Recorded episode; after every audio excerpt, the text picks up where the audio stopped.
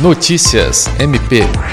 O Ministério Público do Estado do Acre, por meio da primeira Promotoria de Justiça Especializada de Defesa de Habitação e Urbanismo, participou nesta segunda-feira, 26, de uma audiência pública para discutir a relação fundiária urbana e rural.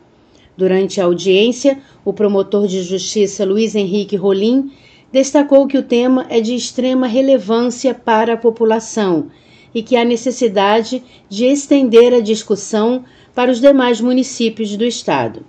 Segundo o presidente do Instituto Nacional de Regularização Fundiária, Henrico Mádia, o Brasil tinha, em 2016, aproximadamente 30 milhões de imóveis irregulares na área urbana e para executar a regularização é fundamental a união de esforços. Também participaram da audiência representantes do Instituto de Terras do Acre, da Diretoria de Regularização Fundiária, da Secretaria Municipal de Infraestrutura, da Diretoria Regional do Instituto Nacional de Regularização Fundiária no Acre, da União Municipal das Associações de Moradores de Rio Branco da Prefeitura de Rio Branco e da Federação dos Trabalhadores na Agricultura do Acre.